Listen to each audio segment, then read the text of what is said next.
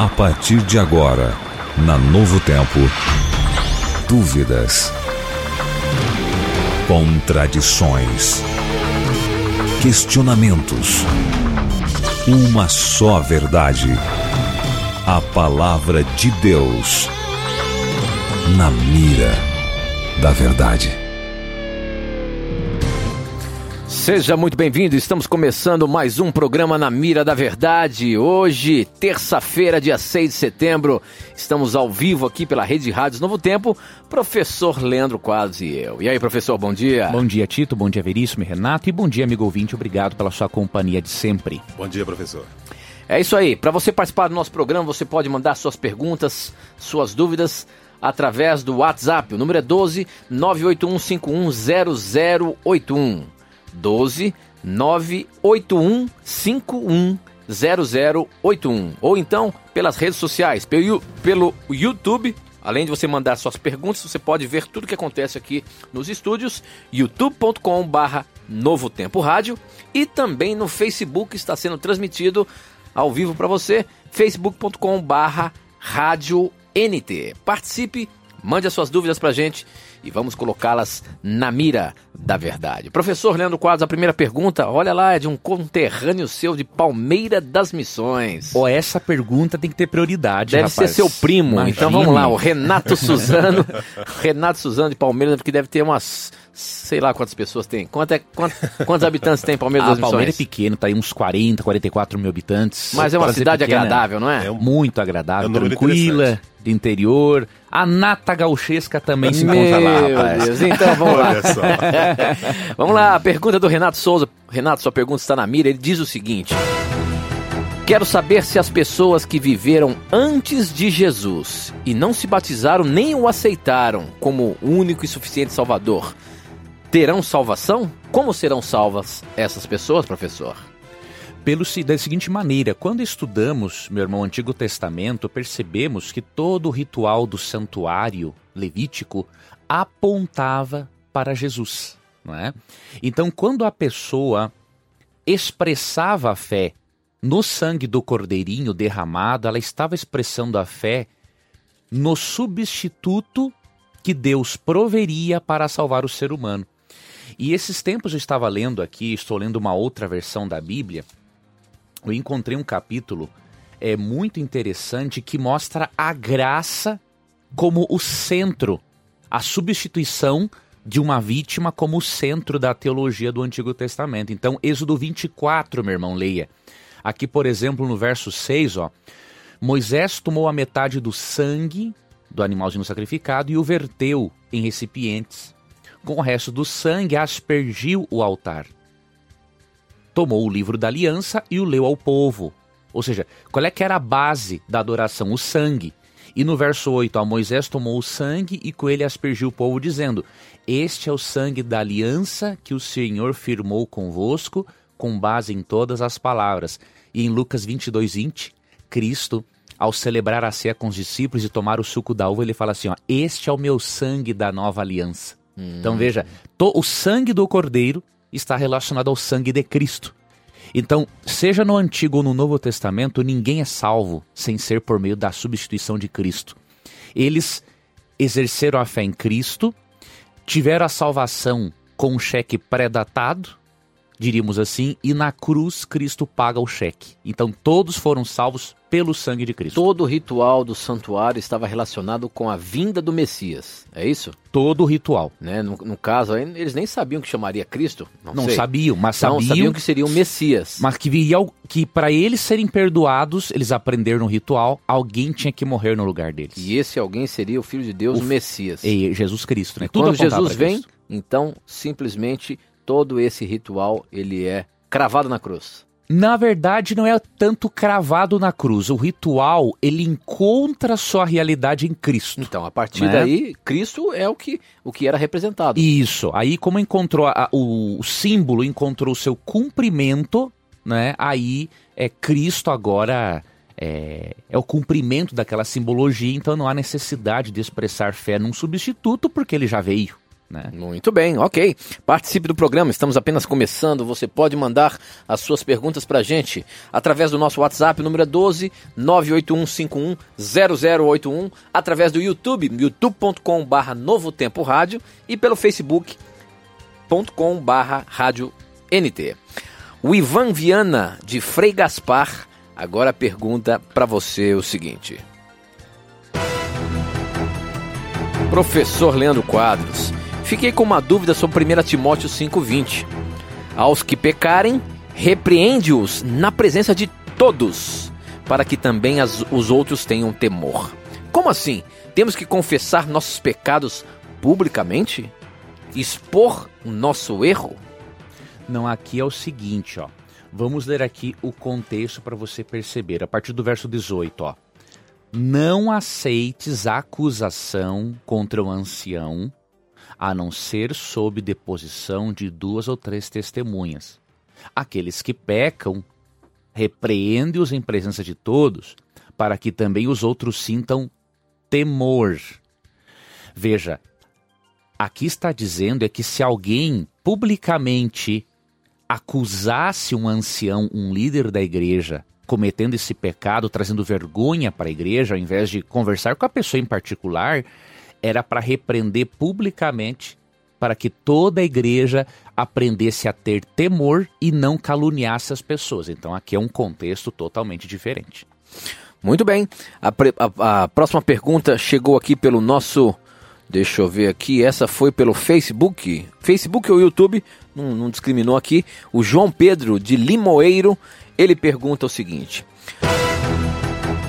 O que quer dizer para mim um dia é como mil anos e mil anos é como um dia na Bíblia? Simples, ó. 2 Pedro 3,8. Se, você, se nós analisarmos o próprio texto, se analisarmos até mesmo a conjunção que existe ali, já conseguimos entender. Olha aqui o contexto, ó. 2 Pedro 3, 8 e 9. Uma coisa, porém, meus amigos, em todo caso não deveis esquecer. Para o Senhor, um dia é como mil anos e mil anos como um dia. O Senhor não retarda em cumprir a sua promessa, como alguns pretendem que ele está em atraso, mas ele está demonstrando paciência para convosco, pois não quer que alguns se percam, mas que todos cheguem à conversão. Então ele fala que um dia é como mil anos e mil anos como um dia no contexto da volta de Cristo, da tardança. Alguns pensavam que Cristo estava tardando em voltar. E aí ele fala assim: ó, o tempo de Deus é diferente do nosso em que sentido? Como ele é eterno, um dia ou mil anos para Deus é a mesma coisa. A conjunção como, um dia é como mil anos, ela é uma conjunção de comparação ela não está afirmando que um dia é mil anos, como alguns religiosos alegam, né? Cada dia da criação equivale a mil anos. Então, Deus criou o mundo em seis mil anos, estamos no sétimo milênio para estabelecer-se a nova terra e o descanso. Nada a ver, isso é uma bobagem. Se fosse tá? assim, Deus não teria criado o mundo para nós. Né? E em seis dias literais. Pois é. Né? E descansou no sétimo. Então, aqui só está comparando, ou seja, um dia ou mil anos para Deus é a mesma coisa porque ele é eterno. Ok, muito bem. Participe do programa, mande as suas perguntas pra gente. Essa agora chegou pelo YouTube. Quem mandou foi o, a Michele é, de Araporã. E a pergunta dela é o seguinte: Se Deus não aceita sacrifícios humanos, como explicar o sacrifício de Jesus, que era humano divino? Como humano, o sacrifício não poderia ser aceito. Como ser divino, ele não poderia morrer. Como explicar isso? Não é difícil. Se você ler João 1,14, você já vai obter a resposta a essa sua pergunta.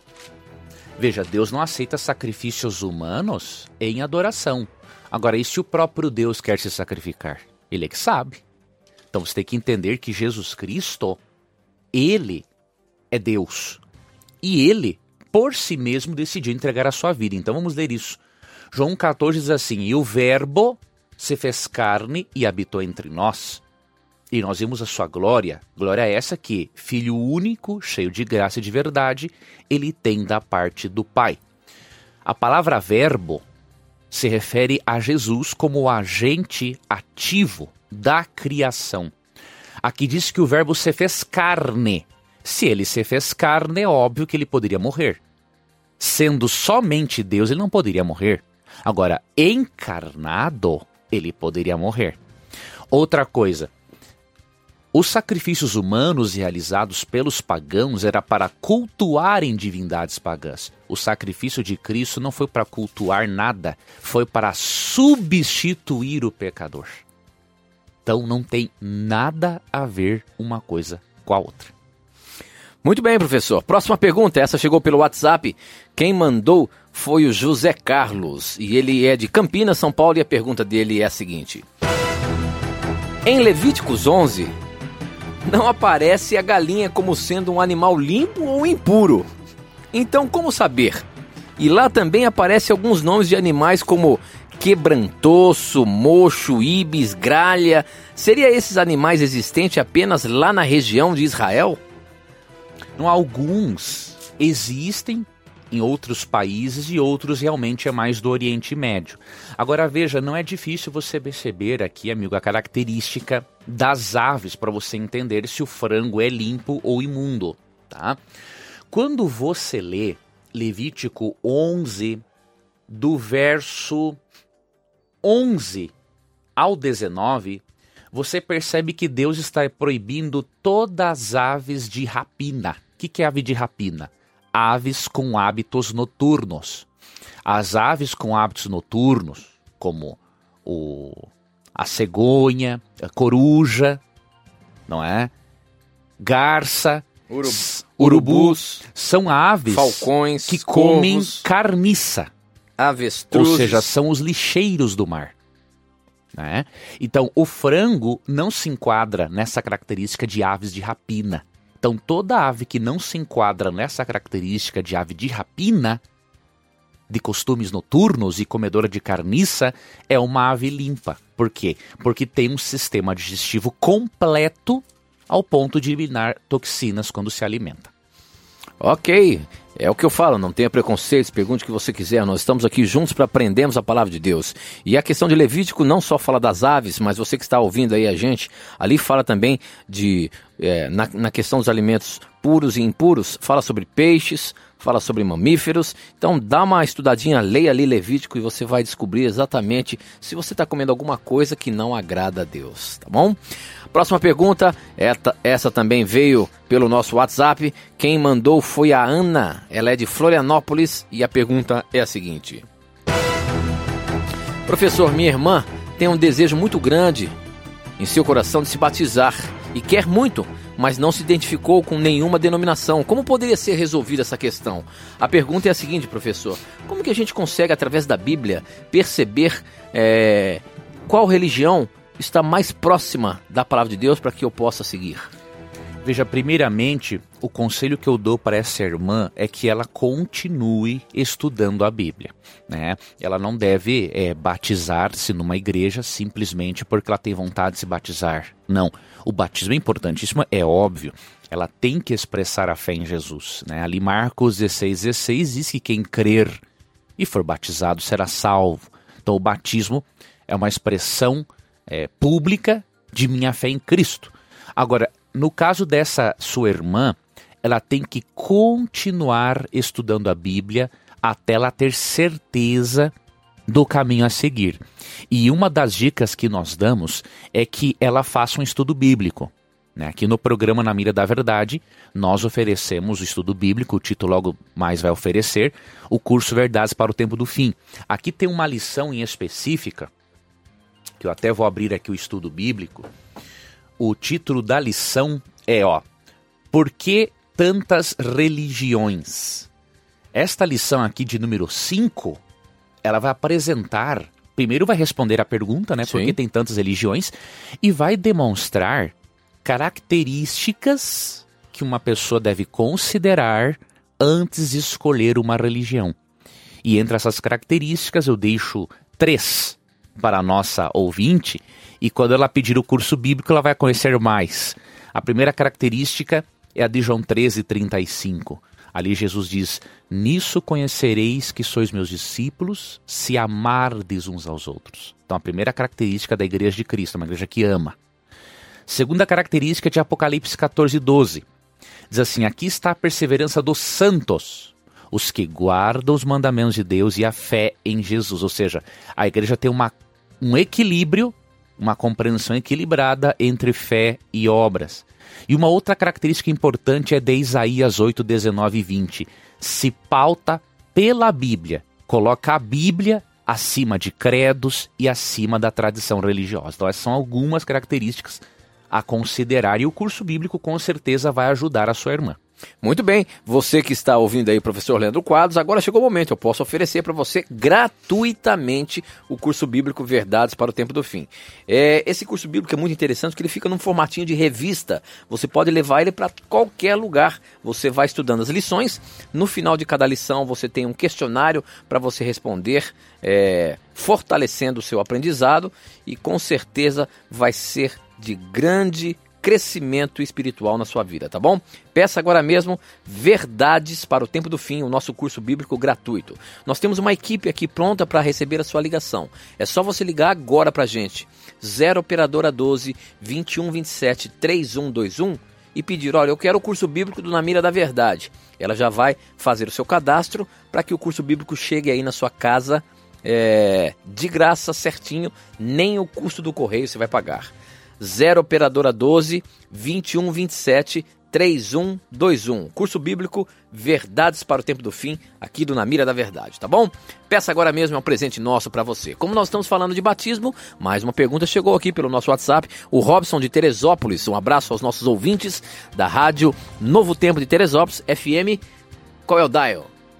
96,1. É isso aí, Rádio de Teresópolis. É isso aí, mande as suas perguntas pra gente. Vamos lá, tenho muitas dúvidas a respeito do batismo. Qual batismo é válido para Deus? Existe uma idade certa para batizar? Eu posso me batizar mais de uma vez? Por favor, pesque a minha pergunta. Sua pergunta foi pescada, Robson.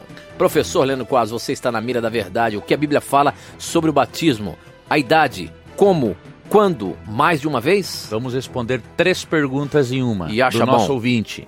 Vamos lá, amigo ouvinte. Primeiramente, vamos começar pela última. Efésios 4, verso 5 diz assim: Há um só Deus, uma só fé e um só batismo. Esse texto fala no sentido de qualidade, não de quantidade. Então, o que Paulo está dizendo é que há um tipo de Deus verdadeiro, uma fé verdadeira e um batismo verdadeiro. Então, isso já nos mostra, já nos responde duas perguntas suas. Primeiro, a Bíblia não diz para batizar de novo e também não proíbe o rebatizar. Agora, nós entendemos que se uma pessoa publicamente desfaz o seu casamento espiritual com Cristo por meio de uma apostasia, é mais do que justo ela demonstrar publicamente esse arrependimento e refazer o seu compromisso com Cristo por meio de um novo batismo. Temos um exemplo de rebatismo, não é um mandamento, mas temos um exemplo em Atos 19, 1 a 9. Outra coisa que esse texto de Efésios 4, 5 ensina é que há um tipo de batismo verdadeiro. Então nós não podemos dizer, por exemplo, que todas as formas de batismo são corretas. Vamos ver na Bíblia qual é a forma correta de batismo, para depois irmos para a sua outra pergunta. Uh, João capítulo 3, verso 23, nos mostra o seguinte. João 3, 23. João, por seu lado, batizava em Enon, perto de Salim, onde as águas são abundantes. O povo vinha e se fazia batizar. Veja, por que, que João batizava neste lugar aqui, chamado Enon, perto de Salim? Porque ali havia águas abundantes. Outro detalhe, em Mateus 3, 16 e 17, diz que Jesus saiu da água quando foi batizado. Ou seja, se ele saiu é porque ele estava na água. E um terceiro detalhe, a palavra batismo, do grego baptizo, tem o principal significado de mergulhar, afundar, submergir. Então, por essas referências bíblicas, o único batismo bíblico é aquele por imersão, em que a pessoa é mergulhada nas águas. Sobre a sua terceira pergunta, não há uma idade certa para o batismo. Agora, há requisitos. E, obviamente, cada líder religioso, juntamente com a família, vai avaliar se o filho tem ou não idade ou maturidade, na realidade, para cumprir esses requisitos. E quais são os requisitos para se avaliar? Não é idade. Primeiro, bebezinhos não devem ser batizados, porque em Lucas capítulo 2 percebemos que Jesus, ao invés de ser batizado, ele foi apresentado no templo. E ele foi batizado só depois, na fase adulta. Então, seguindo o exemplo de Cristo, a criança deve ser levada à igreja, deve ser apresentada diante de Deus, ser feita uma oração de consagração e dedicação dessa criança a Deus. Este era o costume judaico. Crianças não eram batizadas no judaísmo cristão. Tá? A criança era apresentada. Agora, quais são os requisitos que nos mostram que mais importante do que idade é maturidade? Bom, primeiro, Marcos 16, 16. Quem crer e for batizado será salvo. Quem não crer será condenado. O que, que deve acompanhar o batismo de acordo com esse texto? Crer. Um bebezinho tem a capacidade de crer? Não. Então ele não pode ser batizado. Há crianças que têm uma certa maturidade e podem ser batizadas porque creem já em Cristo. Outras não têm maturidade para isso e nem para entender a religião. Então, primeiro requisito, crer. Segundo requisito, Atos 2, 37 e 38. Diz assim: arrependei-vos e cada um de vós seja batizado. Ou seja, além do crer, o batismo tem que ser acompanhado da capacidade de arrepender-se dos pecados. E um terceiro requisito, Mateus 28, 19 e 20. Jesus diz assim: e fazer discípulos de todas as nações, batizando-os em nome do Pai, do Filho e do Espírito Santo. Ou seja, a pessoa tem que ter idade e maturidade para se tornar discípula, seguidora de Jesus. Então, avaliando esses critérios, o líder religioso vai saber se a pessoa está apta ou não para o batismo. Ok, muito bem. Próxima pergunta. Essa vem lá do Rio de Janeiro. Quem mandou foi a Nayane e a pergunta dela é a seguinte. Bom dia, queridos. Como explicar a questão do purgatório? Há base bíblica para o purgatório? Não há base bíblica, amigo ouvinte, para o purgatório. Esta palavra nem existe na Bíblia. Óbvio, nós não consideramos uma doutrina só porque a palavra não está na Bíblia. Né? Por exemplo, a palavra trindade não está na Bíblia. Mas nós sabemos que a doutrina existe porque é fato. E nós criamos um termo teológico para descrever fato que está na Bíblia. Agora, a palavra purgatório, além de não estar na Bíblia, não tem um fato, não tem uma teologia bíblica que comprove a existência desse lugar. Pelo contrário, o que, que a Bíblia ensina a respeito do estado dos mortos? Lógico, há vários textos sobre o assunto, mas eu vou ler, amigo ouvinte, é, apenas alguns para você. O primeiro deles, que é muito importante de avaliarmos, se encontra em Eclesiastes, capítulo 9, versos 5, 6 e 10. Eclesiastes capítulo 9, versos 5, 6 e 10 diz o seguinte: Porque os vivos sabem que hão de morrer, mas os mortos não sabem coisa nenhuma. Nem tampouco terão eles conhecimento, porque sua memória jaz no esquecimento, ou seja, está entregue ao esquecimento. Amor, ódio e inveja para eles já pereceram. Para sempre não tem parte em coisa alguma do que se faz debaixo do sol. Então, se esse texto de Eclesiastes, entre outros, ensinam que a morte é um estado de inconsciência no qual a pessoa não sabe coisa nenhuma e ela não sente amor, nem ódio, nem inveja, isso prova que não existe um lugar intermediário, não existe purgatório e que a pessoa morta encontra-se dormindo até a segunda vinda de Jesus Cristo.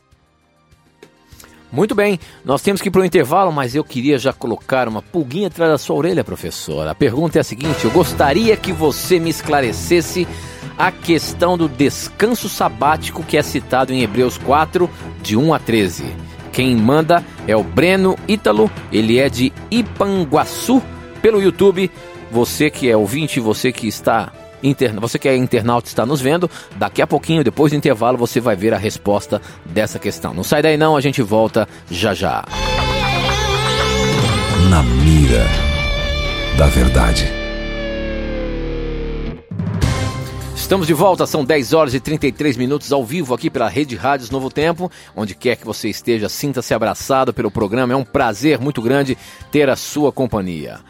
Para você participar do nosso programa, você pode mandar suas perguntas pelo nosso WhatsApp. O número é 12 98151 0081 ou pelas redes sociais youtube.com barra Novo Tempo Rádio, facebook.com barra Rádio NT. Participe, mande as suas dúvidas, assista aqui o nosso programa pela rádio, porque pelas redes sociais você pode assistir e ouça-nos onde quer que você esteja. Muito obrigado. Você pode ter a Novo Tempo em qualquer lugar você pode ter a Novo Tempo em qualquer lugar do mundo. Você pode baixar o aplicativo da Rádio Novo Tempo nas lojas de aplicativos Apple Store e Google Play, onde você vai ter aí a, a Novo Tempo na ponta do seu dedo. Gratuitamente. Tá Gratuitamente, é um Fácil presente demais. nosso para você. Bom, a pergunta que ficou em aberto aí, professor Leandro Quadros, é a questão do texto de Hebreus 4, de 1 a 13.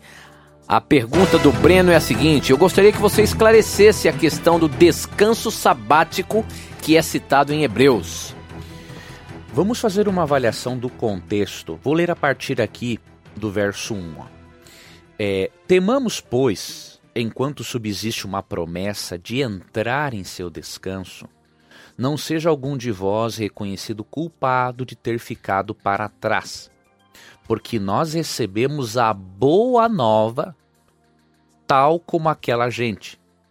Aqui está falando da boa notícia de que há salvação em Deus.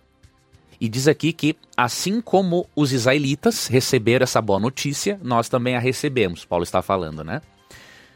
Mas a palavra que eles tinham ouvido não lhes foi de proveito algum, de vez que os ouvintes não se compenetraram dela pela fé. Veja, este repouso está relacionado à fé. E aí no verso 3 fala assim: Nós que abraçamos a fé, nós entramos no repouso. Então, na verdade, não é, não está falando propriamente do sábado e está usando o sábado como um exemplo. Só isso. O aqui ele está falando do descanso espiritual que nós desfrutamos em Cristo todos os dias da semana. E no verso 4, quando ele menciona o sétimo dia, o sábado é um exemplo, uma ilustração do descanso espiritual que encontramos em Cristo todos os dias. Porque ali no verso. Mesmo. ali- Só- ah, Pode falar, Tito. Porque ali depois no verso 9 parece que começa a ficar meio específico. Por isso que há muita dúvida nesse texto. É, então por isso que não pode só ler o verso 9. Aham, né? Por isso que o, o, tele- o ouvinte tem que ler já a partir do verso 1 para contextualizar tudo, pelo menos até o verso 11. Né? Então o sábado. É... Agora, uma coisa curiosa: mesmo que o capítulo fale do descanso pela fé em Cristo, vamos avaliar uma coisa, irmãos.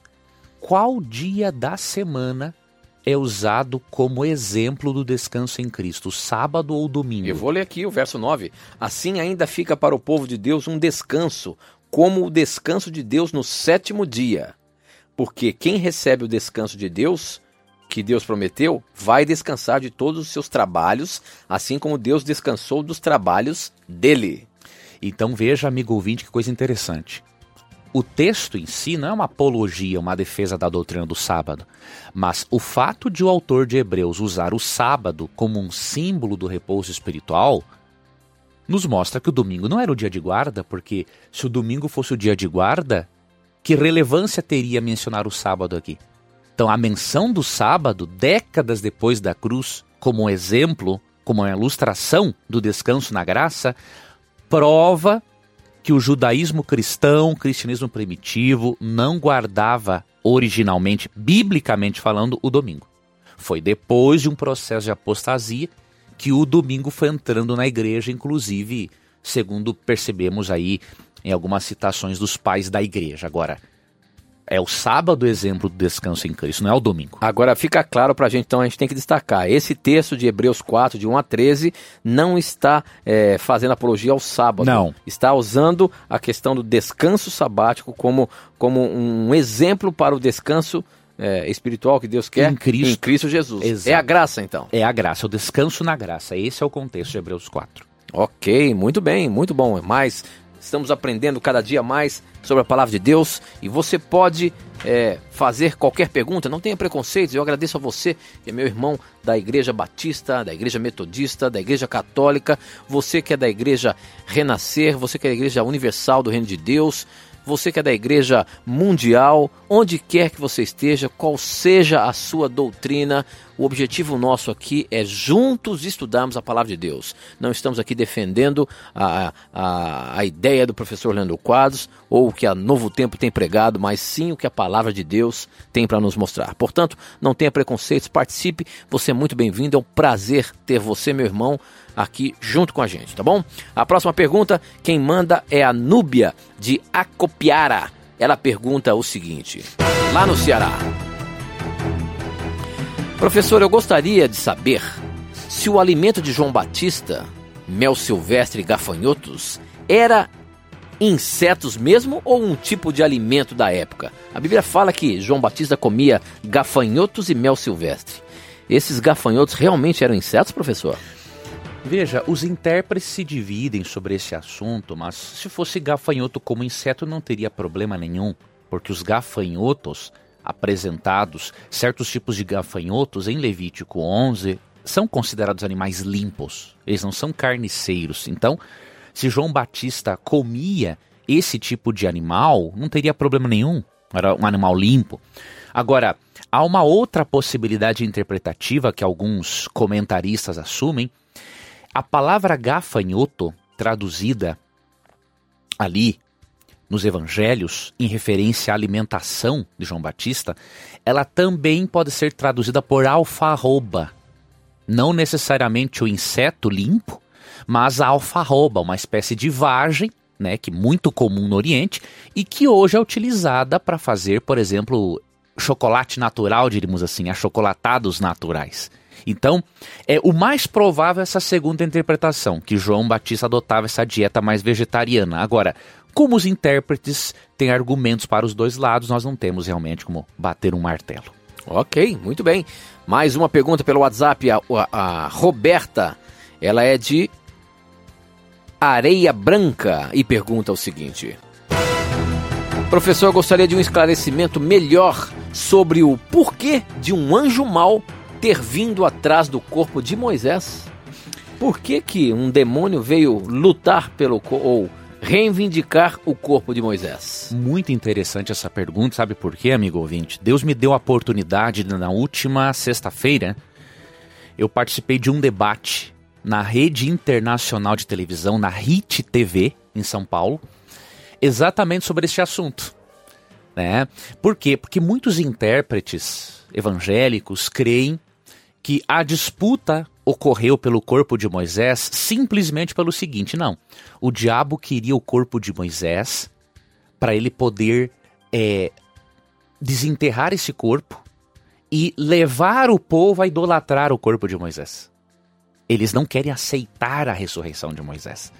E nesse debate, eu pude demonstrar biblicamente e também com fontes de comentaristas evangélicos que a disputa pelo corpo de Moisés foi muito mais do que isso. O que envolveu ali foi a ressurreição de Moisés. Tanto que em Mateus 17, 1 a 3, nós não vemos um espírito de Moisés falando com Jesus e nem com Elias, espírito de Elias. Nós vemos um Elias real e um Moisés real. Então, Satanás estava ali disputando o quê? Satanás tinha um argumento legal para Moisés não ressuscitar. E qual é o argumento legal? O salário do pecado é o quê? A morte. A morte? Moisés tinha direito de ressuscitar? Não, Jesus não tinha morrido ainda. Ele não tinha pago. Então Satanás estava argumentando judicialmente com Deus. Você não tem direito de ressuscitar ele. E aí o Senhor fala assim: ó, o Senhor te repreenda. Ou seja, Você tá aqui me injuriando, falando um monte de bobagem, mais para frente você vai entender o que está acontecendo. Aí quando Cristo morre na cruz, ele paga a dívida de Moisés e Moisés pode ficar lá. Então, Então quando- isso quer dizer o seguinte: se Jesus não tivesse morrido na cruz, é, Satanás teria ganho essa batalha, ou seja, Moisés teria que voltar Com certeza. Ninguém pode estar no céu. Sem a... Elias ia ter que voltar, Enoque ia ter que voltar. Então, quando nós lermos Judas 1,9, amigo ouvinte, nós não podemos fazer como vários intérpretes que estão assim, é, minimizando o conflito cósmico. Você já pensou? Aquela luta, aquela disputa envolver um corpo morto. Não, eu vou ficar com o corpo morto. Não, quem vai ficar sou eu. Não, quem vai ficar sou eu. Não, quem vai ficar sou eu. Ridículo. O conflito cósmico é- envolve coisas muito mais sérias do que isso. Então, ali a disputa era para a ressurreição ou não de Moisés. Ok, muito bem, professor.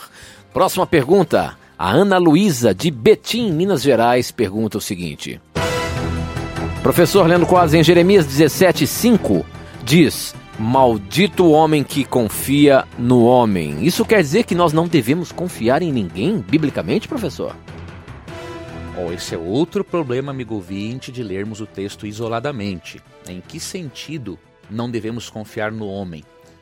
Vamos ler Jeremias 17, 5, né? Ah, O próprio 5 nem precisa ler do 6 ao 7, mas vamos ler em diante para você perceber aqui, ó. Assim fala o Senhor: Maldito o homem que confia nos mortais. Sua força viva é apenas carne, seu coração se afasta do Senhor. Como um arbusto na estepe não vê chegar a felicidade, habita as calcinações do deserto, terra salobra inabitável. Bendito o homem que confia no Senhor, o Senhor torna-se a sua segurança. Então Deus está sendo contra o indivíduo que confia na força do braço do homem e não em Deus. Os israelitas queriam confiar mais em uniões políticas para contar com a proteção dos impérios pagãos do que confiar no braço de Deus. Então é nesse sentido que o texto está falando. Não que eu não tenha que confiar nos meus amigos. Agora, óbvio, ao mesmo tempo, o texto é um conselho. Não confie cegamente nos seres humanos.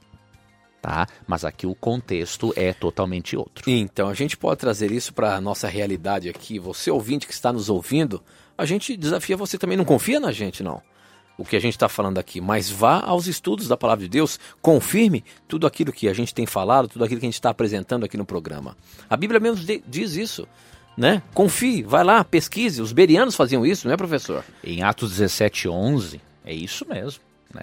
O cristão Tito que não for como um beriano, o diabo vai enganar ele. Ou seja, se ele está ouvindo, aprendendo alguma coisa, estude a Bíblia, vai lá confirmar, ver se é isso mesmo que nós estamos falando aqui. E olha, Tito. Ou se é apenas uma falácia. E o professor Leandro Quadros, ele não, não confia em si próprio, você já, já observou, Sim, né? Ele sim. vai ao texto, Exatamente. vai buscar no texto a confirmação. Não é isso, professor? É sempre assim. Eu, eu já várias vezes eu percebi é, coisas que eu expliquei no Namira mesmo, depois que eu fui entendendo mais a Bíblia, percebi, nossa, isso aqui que eu expliquei não era bem assim, eu poderia explicar melhor. Então nós precisamos, amigo ouvinte, nunca nos julgarmos conhecedores de toda a verdade bíblica. Nós somos pecadores, nossa mente tem que estar sempre aberta para mais luz.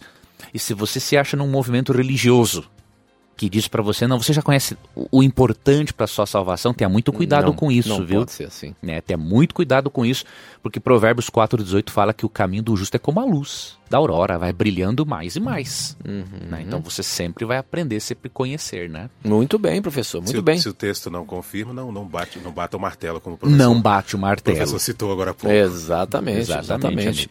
Vamos lá, agora pelo Facebook quem mandou foi a Rosângela, ela é de Nova Canaã e ela pergunta o seguinte: Se a Bíblia prega tanto o amor ao próximo, por que que se considera julgo desigual quando o casamento de uma pessoa com de uma outra denominação, né? Então, por que há julgo desigual no casamento de duas pessoas de denominações diferentes?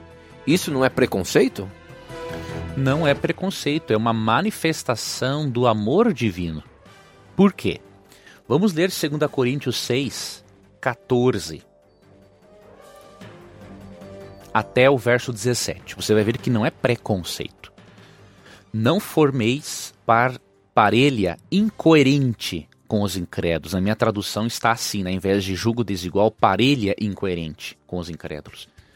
Pois que associação pode haver entre a justiça e a impiedade? Que união entre a luz e as trevas? Que acordo entre Cristo e Belial? Que relação entre o crente e o incrédulo? Então não é preconceito, é proteção. Vou lhe dar um exemplo, amigo ouvinte. Você, todos os domingos, quer ir à escola dominical ou à escola sabatina, se você observa o sábado. Você quer ir à igreja, seu cônjuge quer ir para o bar tomar cachaça.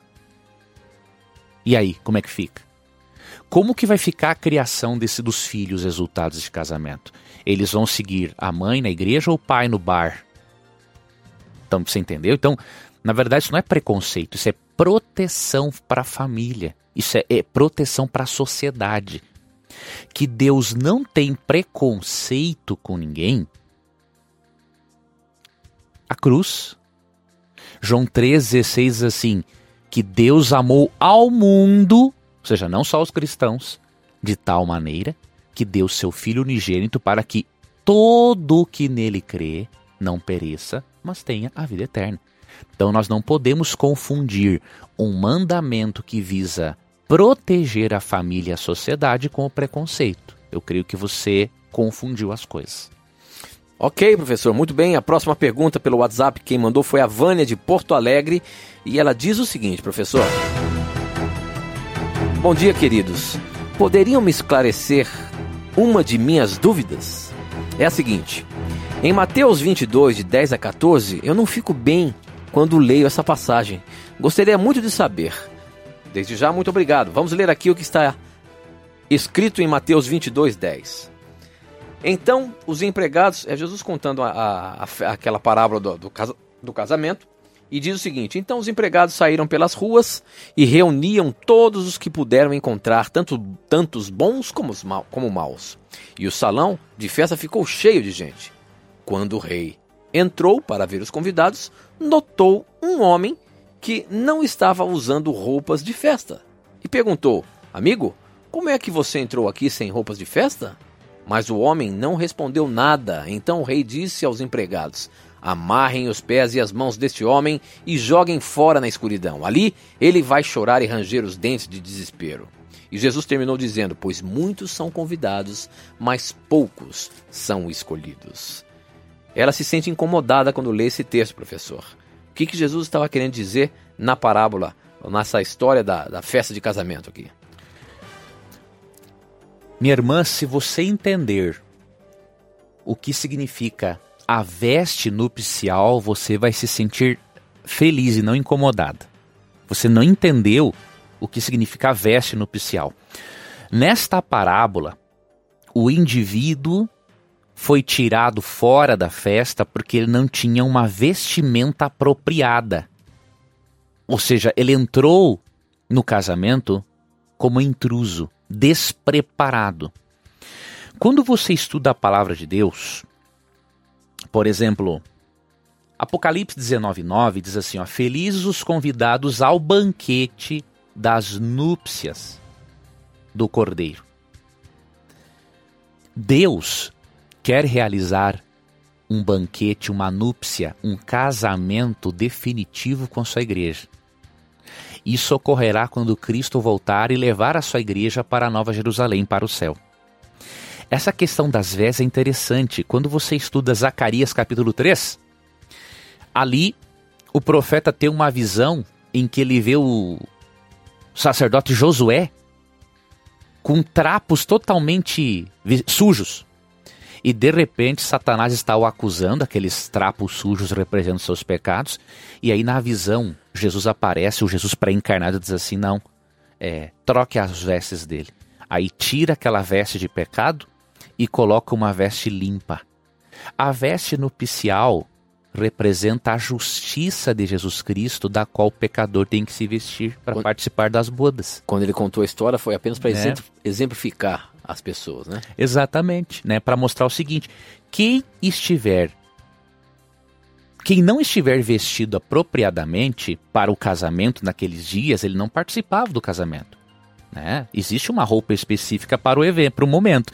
Da mesma forma, tem um traje aguardando a cada um que deseja estar no casamento com Deus, que é a veste da justiça de Cristo. Como é que tu veste isso? Aceitando a Cristo pela fé como seu Salvador.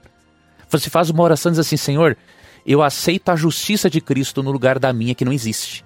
Me revista com a justiça de Cristo. Minha irmã, se você orou assim e já aceitou a Jesus, você não tem por que ter medo da parábola. Agora, se você acha que as vestes de nupciais são suas obras, aí realmente você vai ter temor a sua vida toda. Então você não pode confundir as coisas. Ok, muito bem. Próxima pergunta, o Joelson, ele é de Ouricuri e pergunta o seguinte: Sempre tive essa dúvida. Por que, que Deus permitia a escravidão no Velho Testamento, sendo que até o povo de Deus tinha escravos? Por que, que Deus permitia? Se Deus foi dando as leis para o povo, como que ele permitiu a escravidão? Você tem que atentar, amigo ouvinte, para uma coisa. Deus tolerava a escravidão, não que ele gostasse daquilo, porque era uma prática muito comum naqueles dias e muitas pessoas que eram escravas, elas não sabiam viver mais sem ser assim. O que que Deus fez? Deus estabeleceu regras e leis muito justas que não existia em nenhuma civilização.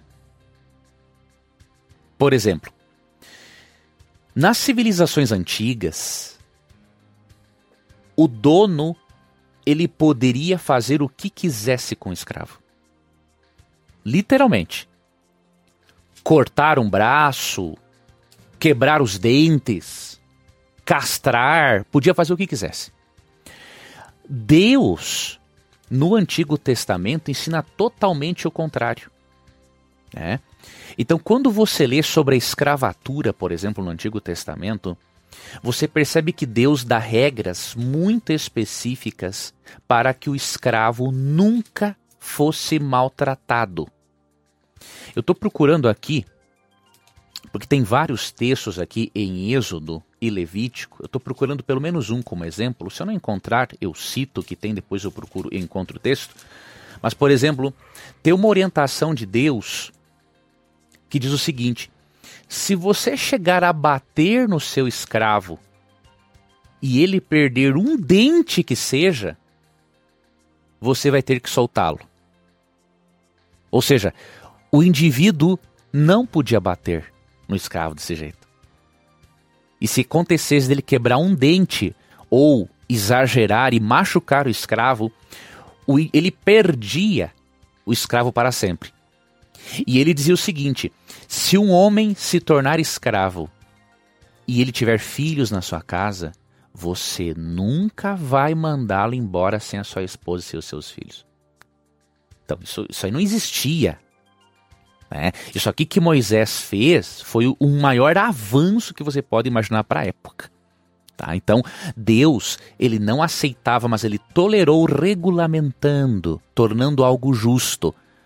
Até que quando Deus já revela todo o assunto para o seu povo, você vai lá na carta de Paulo a Filemão, e quando Onésimo, um escravo, foge de Filemão, Paulo já diz para ele assim: ó, olha, eu quero que agora você, ao recebê-lo, o receba como irmão e não como escravo. Então, esse era o propósito de Deus: ensinar a eles que todas as pessoas são iguais. Então, nós temos que avaliar esse contexto amplo das Escrituras, né, para nós podermos entender esse assunto. Eu não achei aqui é, o capítulo específico sobre a lei de escravatura, tá? No Antigo Testamento, eu sei que está em Levítico. Então, depois que eu encontrar, eu encontrando aqui, eu passo para o ouvinte essa referência, tá? Muito bem, professora. Mais uma perguntinha, nós estamos com o nosso tempo já Acabei quase... de encontrar. Achou aí? Levítico 25, 30, tá? Que diz o seguinte: Fala assim, ó, se teu irmão tiver dívidas contigo e se vender a ti, não lhe imporás tarefa de escravo. tratá-lo-ás como assalariado ou como morador. Ele será o teu servo até o ano do jubileu. Então Deus tinha limites, né, para o indivíduo não ficar aí sendo abusado pelos outros. Ok, muito bem. Próxima pergunta. Nós temos ainda dois minutinhos. A pergunta da Regina Aurora do Pará é o seguinte: a Regina de Aurora do Pará é a seguinte. Gostaria de saber se é pecado ter relações sexuais aos sábados, professor. Veja, um irmão evangélico pode estar dando risada dessa pergunta, mas adaptando, meu irmão, seria a mesma coisa, por exemplo, que alguém na sua igreja perguntar assim: é correto fazer sexo no domingo, já que é o dia de adoração a Deus? Então, a pergunta vai se aplicar para todos os cristãos. Veja, querido amigo, a Bíblia não tem nada a dizer sobre esse assunto, né? Porque não é uma preocupação de Deus. Deus entende que o casal pode amar-se sexualmente quando quiser. Né? Então, a Bíblia, a única coisa que a Bíblia fala sobre o assunto, por exemplo, nós vemos Paulo orientando ali em Romanos 7, que o casal só deve privar-se do prazer sexual no momento em que os dois consentem para passar um tempo mais dedicados à oração.